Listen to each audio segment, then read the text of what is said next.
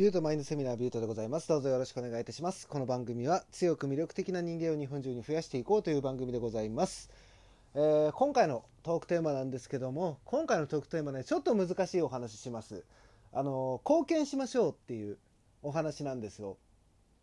貢献ですね。まあ、よく言われるじゃないですか。えーいろんな会社入って、その会社の中で、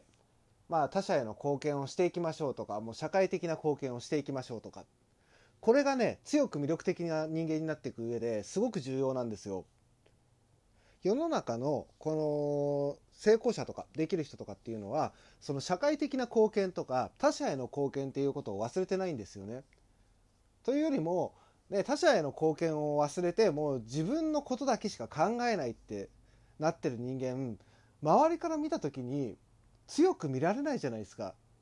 ね、自分のことしか考えてないし、こいつに何かお願いしても、多分自分の都合でしか動かないんだろうなって思われちゃうわけですよ。そうなってくると、ね、そういう人がどうなるのかっていうと、相手にされなくなるんですよ、周りから。あくまでも自分の周りに誰かがいてくれる。ね、信用できる人がいる、信頼できる人がいる。ね、無条件に自分から何かをしてあげようって思える。こういう人間関係を築いていけるのがすごく重要なことで、この人間関係を築いていくには、やっぱりね、他者への貢献っていうのがすごく重要になってくるんですよ。ね、貢献っていうとちょっと難しい響きになってしまいますけども要するに周りの人を思いやりましょうってことなんですよ。ね、周りの人を思いやるこれがね、あのー割と思っていても自分で分かってはいてもできてないっていう方が結構多くて、ね、僕もつい最近までは実はそうだったんですよ。ね、正直自分のねその生活が苦しかったりとか、ね、自分ですごい悩みを抱えてるとか、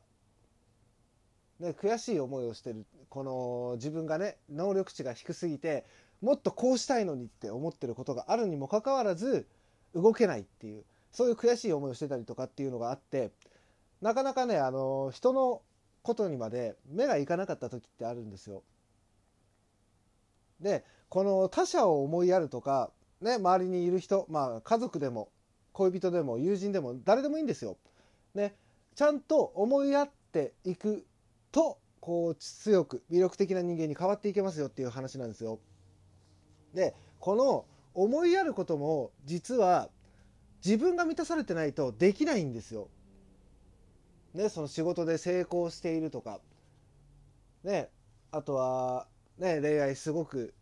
ね、素敵な異性が彼氏彼女でいるっていうのもすごく重要な要素でだから結局のところ最終的なね目標としてはその貢献をするっていうことっていうのが人間のね一番有意義な生き方だと思うんですよ。ね周りに人がいなかったら寂しいじゃないですか。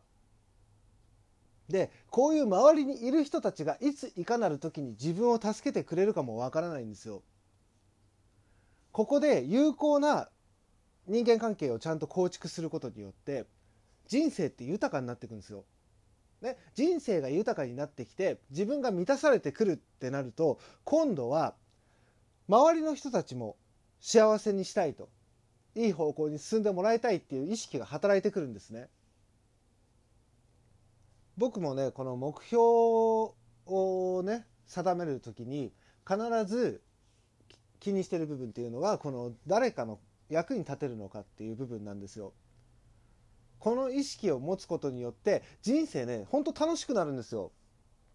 ねこうしたら誰かが喜んでくれるんじゃないかなとか。ね自分がこうやって動いたら世の中の役に立てるんじゃないのかと。これが見えてくると人生ねほんと楽しくなってくるんです、ね、結構いるじゃないですか。このね世の中の愚痴とか。で周りにいる人たちの愚痴とか会社の愚痴とかってもう愚痴しか言わない人とかねこの人たちって実は自分が満たされてないから他人のことに周りのね人たちに目を向けらんないんですよ。ね、それはそれでかわいそうな生き方といったらなんかねすごく上から目線になって失礼なんですけどもっていうふうに僕は思っちゃうんですよ。ね、だってそうやって愚痴ばっかり言ってる人を楽しそうに見えないじゃないですか。周りからのセルフイメージも低くなるし、ね、分かりやすいとこだと炎上とかしてる時ですよ。ね、みんなで群がってその一人の人を集中攻撃してってそんなことをやってるの楽しくないじゃないですか。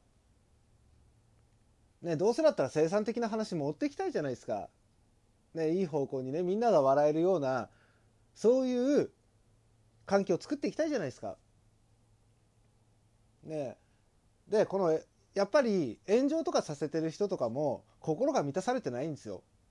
自分が自分の心が豊かじゃないから結局誰かを攻撃することでしか自分が優位に立てないんですよ。ね、この状態が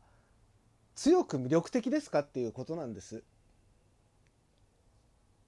だから僕はね思うんですよ。誰かを思いやることによって自分ってどんどん成長できるんですよっていうこれを僕はすごく伝えたいんですよ。ね前から話してる通り僕にはねすごくね大切な人がいるんですよ。でその大切な人と一緒にいる上でその人が恥をかくのっていうのが僕は許せないんですよ。なのでじゃあ一緒に接してる僕がもっと強く魅力的な人間に、ね、そして一緒に接してる上で誰かにバカにされないようにしていこうとそういう行動をしていこうっていうのが僕の今の行動理念だったんですよ。ね、この音声配信を始めてからこの状態になるまで今までのねこの中でこれが僕の行動理念なんですよ。ね、それが、えー、まあその大切な人だけにかかわらず、ね、僕と関わってくれる全ての人に対して僕は今そうやって思ってるんですよ。ね、そのみんなにとって接してる人間としてね恥ずかしくない生き方をしたいなということを思ってるんですね。もちろんそのためには勉強しなきゃいけないし、ね、自分がより優れた人間になっていくために勉強しなきゃいけないし、ね、それにね結果も出していかなきゃいけないんですよ。ね、社会的な結果も出さなきゃいけないし、ね、この人すごいなって思われるような人間になっていかなきゃいけないわけですよ。だけど結局のところそういう努力とかって周りにいる人たちに恥をかかせたくないって思ったらやるんですよ。めんどくさがらずやるんですよこれが。なので僕こういう音声配信やってるわけじゃないですか。ね、執筆活動も始めて、ね、新しく会社も決めてね、自分でも何か仕事ができないかなっていろんなことを考えて個人事業主としてねやっていけることないかなっていうことをいろいろ考えたりして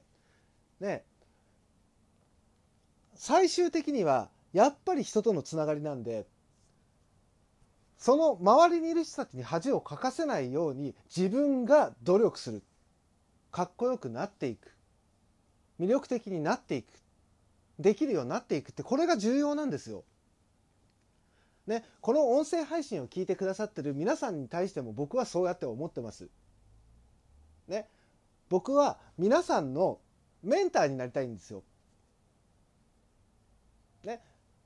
みんなを支えられる存在になっていきたいんです。だから僕こういう音声配信始めたんじゃないですか。ね。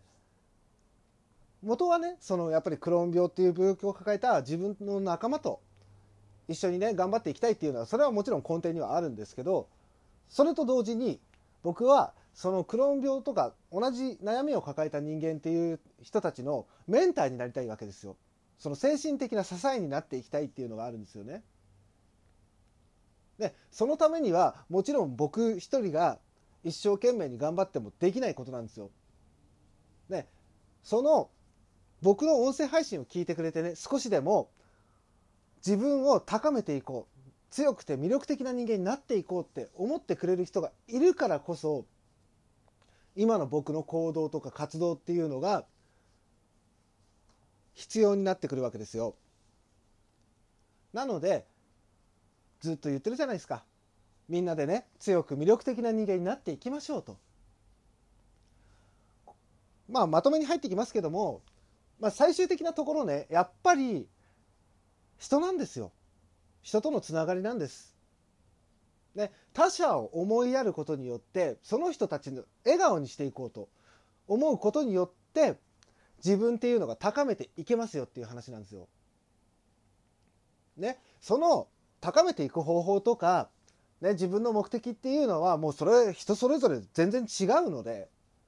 ね、全員違うじゃないですか目的とかって。だからそこに向けてどんどん動いてってくれればいいし、ね、もちろんそれを僕は全面的に応援しますよ。皆さんに対して。ね、それこそツイッターとかでメッセージとかくれたんだったら僕は一生懸命にそれに対してお答えしますし、ね、全力で接していきたいなって本当に思ってるんです。なのでね、あの他者貢献をしていくっていうこの貢献をしていきましょうっていう今回のお話なんです。ね、これがすごく重要なんですよ。ね、ちゃんと人を思いやれるような強くて魅力的な人間にみんなでなっていきましょうよ。どうせだったら。ね、楽しんで笑顔でね、生活していきたいじゃないですか。ね。頑張っていきましょう。ということで、今回のお話はここまでにしたいと思います。えー、ラジオトークのクリップ、いいね、ネギ、そしてツイッターのフォロー、あと質問もね、お願いいたします。ということで、今回ここで終わりにしたいと思います。ビュートでした。バイバイ。